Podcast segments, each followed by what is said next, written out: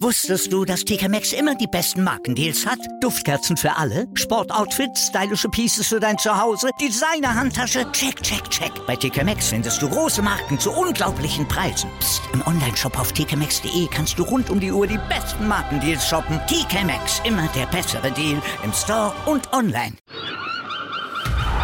Der HSV-Talk mit Tanja und Sven. Jede Woche neu. Auf meinsportpodcast.de.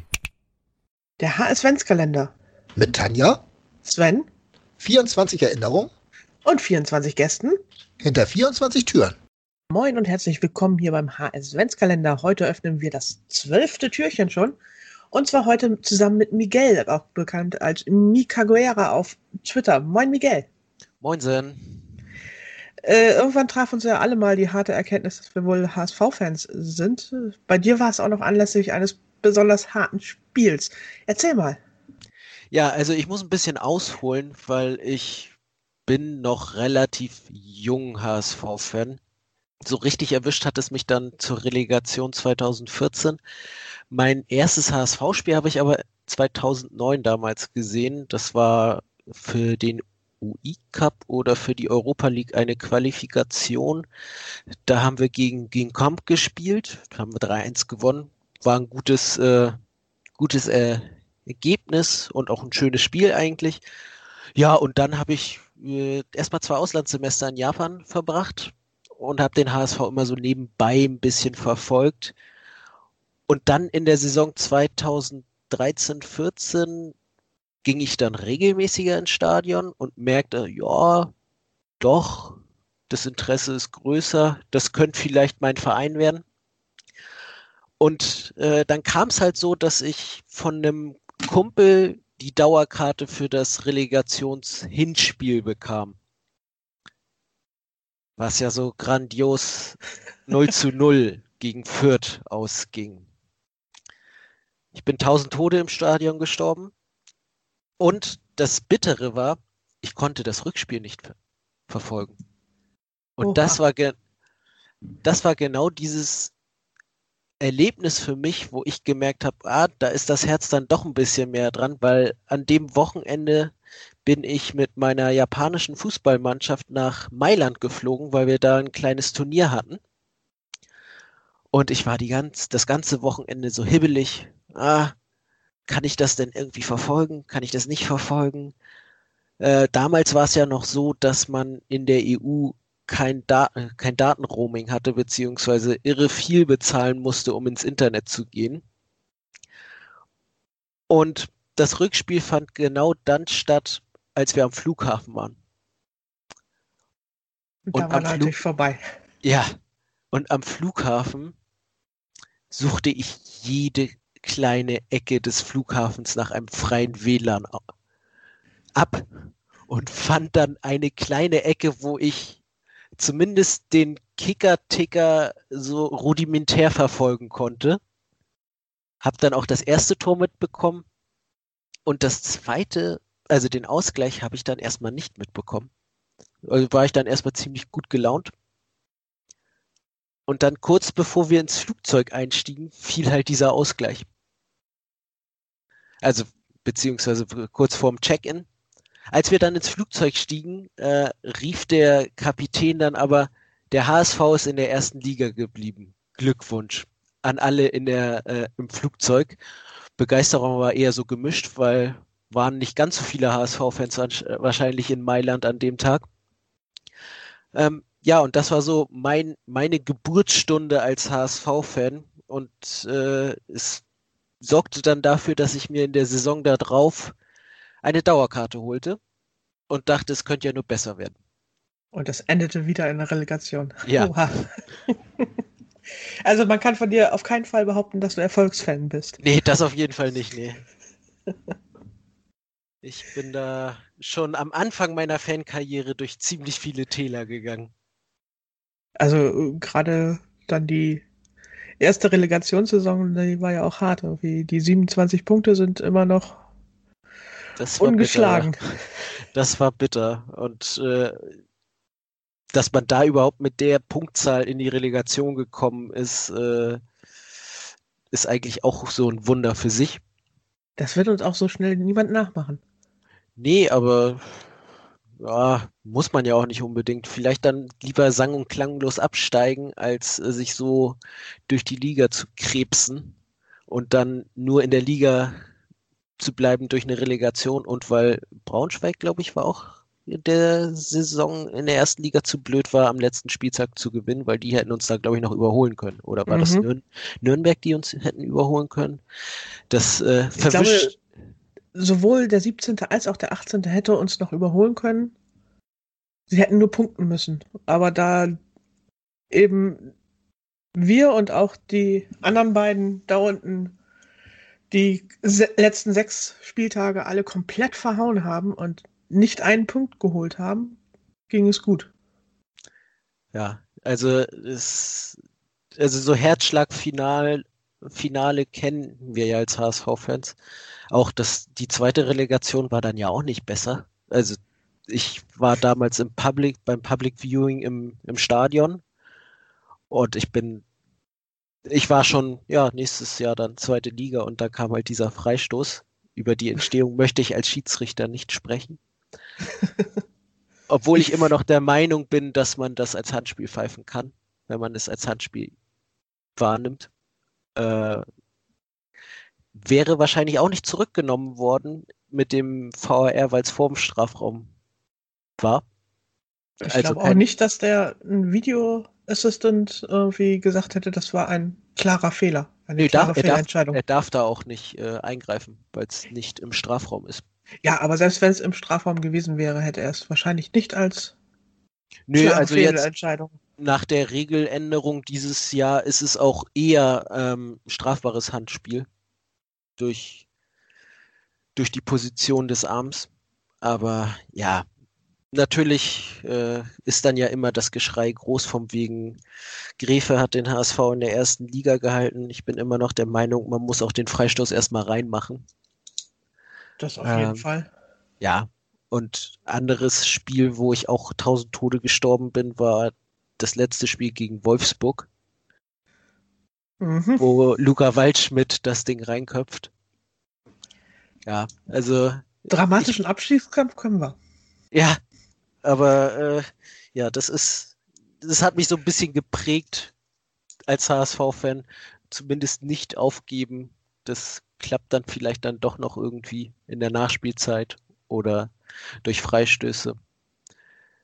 Das, Das ist so.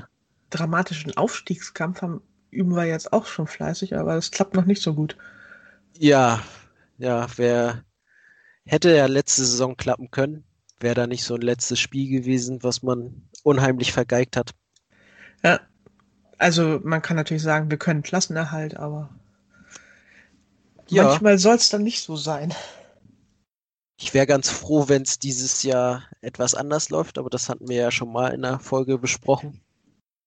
Ähm, bisher sieht's ja ganz gut aus. Man muss gucken, wie es sich dann noch entwickelt, ne? Jo. Aber mal zurück zur ersten Relegation. Also, du hast schon gesagt, das Hinspiel, das war ja auch wirklich gruselig. Das war richtig schlechter Fußball. Nicht nur vom HSV, aber die Fürther waren ja tatsächlich eigentlich noch ein Stück engagierter als der HSV in dem Spiel. Das war ja. Hast du da noch so wirklich dran geglaubt, geglaubt dass der Klassenerhalt drin beim, Hinsch ist? beim Hinspiel? Mhm. Beim Hinspiel hatte, also ich kann mich nicht mehr so sehr an das Hinspiel erinnern. Äh, ist vielleicht ein Verdrängungsmechanismus, den man irgendwann mal einbaut. Ähm, ich weiß, dass man in der Saison ja schon mal gegen Fürth gespielt hatte, nämlich im Pokal. Ähm, da war ich im Stadion auch. Ähm, mhm. Das war kalt. Es war kalt, es war ein Es war leer. 2-1, glaube ich. Mhm. Irgendwie so. Ähm, wo, ich glaube, nee, das 2-1 war, war gegen Köln, das war das Spiel da drauf. Da hat Beister und Ilicevic sogar noch getroffen. Da war ich auch im Stadion. Ähm, also das waren so meine ersten halbvollen Volksparkstadion-Erlebnisse. Also ich weiß, dass ich gegen Fürth auf der Nordtribüne stand, weil es da noch Karten gab. Das, das war auch berechtigt, weil das Spiel auch nicht sonderlich attraktiv war. Ähm, nee, aber ich wenn ich jetzt so in der, im, im Kopf krame, ja, Fürth war besser im Hinspiel. Hätte sicher auch in Führung gehen können. Und ich weiß auch, dass sehr viel Gemecker im Stadion drumherum war, nachdem das Spiel abgepfiffen wurde, das erste Spiel. Ja. Dementsprechend, vielleicht war ich auch deswegen so super nervös, als ich am Flughafen in Mailand war, weil ich das Hinspiel noch im Hinterkopf hatte ähm, und nicht wusste, wie ich reagieren würde, wenn der HSV absteigt. Naja, aber immerhin war ja der Pilot so nett und hat dich von deinen Leiden erlöst. Ich meine, stell dir mal vor, du hättest noch den kompletten Heimflug machen müssen, ohne zu wissen, wie es ausgegangen ist. Ja, das stimmt, aber ich habe irgendwie so eine Historie äh, mit Fürth und im Flugzeug sitzen. Letzte Saison?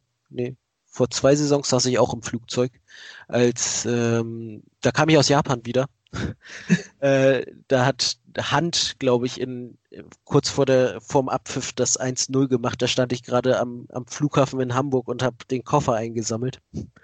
Also äh, irgendwie sollte ich vielleicht öfter mal am Flughafen sein, wenn der HSV gegen Fürth spielt.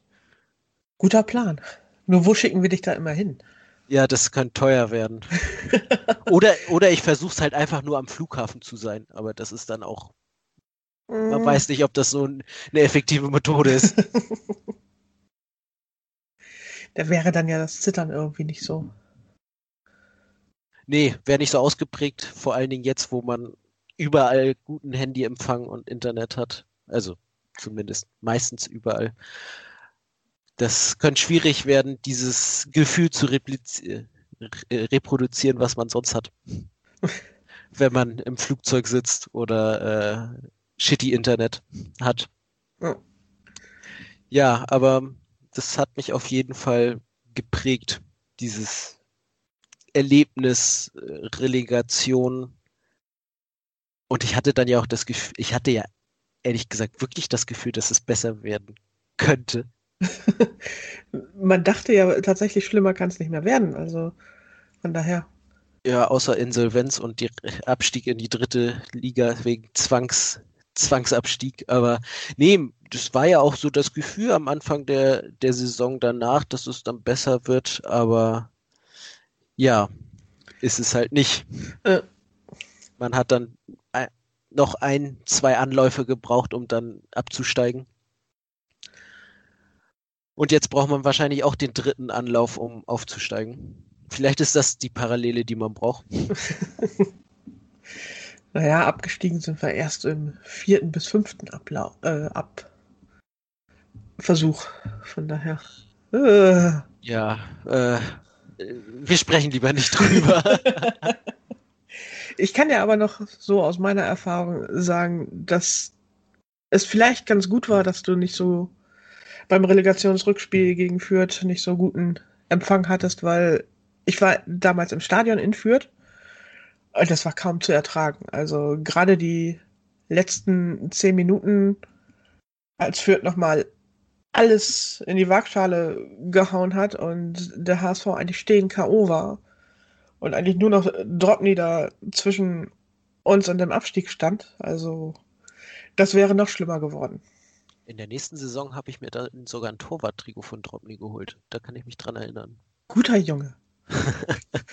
ich kenne deine Vorliebe zu dem, zu dem tschechischen Torwart. Ähm, ja, und, und ich habe die nächste Saison aber dann für, aus deiner Sicht den größten Fauxpas gemacht. Ich habe mir nämlich ein Katscha-Trikot geholt. Ja. Schlimm. Ja, aber so meine Denkweise war damals, äh, ja, aufgrund seiner Tore hatte man überhaupt die Chance, in die Relegation zu kommen. War dem ja auch so, aber du hast ja Geschichten aus der zweiten erzählt, wo er sich um andere Probleme gekümmert hat als das Spiel. Genau, also ja, das ist aber auch mittlerweile so lange her von mir aus. Darfst Hast du mittlerweile auch ein Katscha-Trikot tragen. Hast du Frieden geschlossen? Äh, ich ignoriere es einfach weg. Irgendwann Manchmal... muss man, einige Geschichten muss man dann auch einfach mal begraben und dann ist gut. Manchmal ist das die bessere Lösung, als immer auf bestimmten Sachen rumzureiten. Genau das. Miguel, ich danke dir für diese wunderbare Geschichte. Da nicht für. Ich glaube, ansonsten werden wir keinen HSV-Fan finden, der das erste Relegationsrückspiel auf dem Flughafen verbracht hat. Und als, äh, als äh, Entstehungserlebnis für das HSV-Fan sein. Allerdings. Wird wahrscheinlich auch eher selten sein. Also, es bleibt festzuhalten, es war wirklich eine harte Erkenntnis in dem Spiel, HSV-Fan zu sein. Ja. Danke, Miguel. Da nicht für. Wusstest du, dass TK Maxx immer die besten Markendeals hat? Duftkerzen für alle, Sportoutfits, stylische Pieces für dein Zuhause, Designer-Handtasche, check, check, check. Bei TK Maxx findest du große Marken zu unglaublichen Preisen. Psst. im Onlineshop auf tkmaxx.de kannst du rund um die Uhr die besten Markendeals shoppen. TK Maxx, immer der bessere Deal im Store und online. Was zum Teufel, du Bastard? Du bist tot, du kleiner Hundeficker. Und dieser kleine Hundeficker, das ist unser Werner. Ein ganz normaler Berliner Kleinstkrimineller, der dann aber im Knast das Ding seines Lebens dreht. Una Fantastica Risetta Perla Pizza. Er klaut seinem Zellengenossen ein Pizzarezept. Aber nicht irgendeins. Und mit dem eröffnet Werner dann die beste Pizzeria Berlins. Doch Werners Glück ist nur von kurzer Dauer. Denn es hagelt Probleme.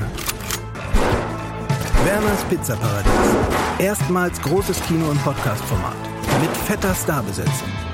Alina But, Kida Ramadan, Edin Hasanovic, Oliver Koritke, Ralf Richter, Ben Becker, Winfried Glatzeder, Anna Schmidt und viele mehr. Abonniert die Scheiße. Jetzt macht schon, mach! Der HSV-Talk mit Tanja und Sven. Jede Woche neu. Auf meinsportpodcast.de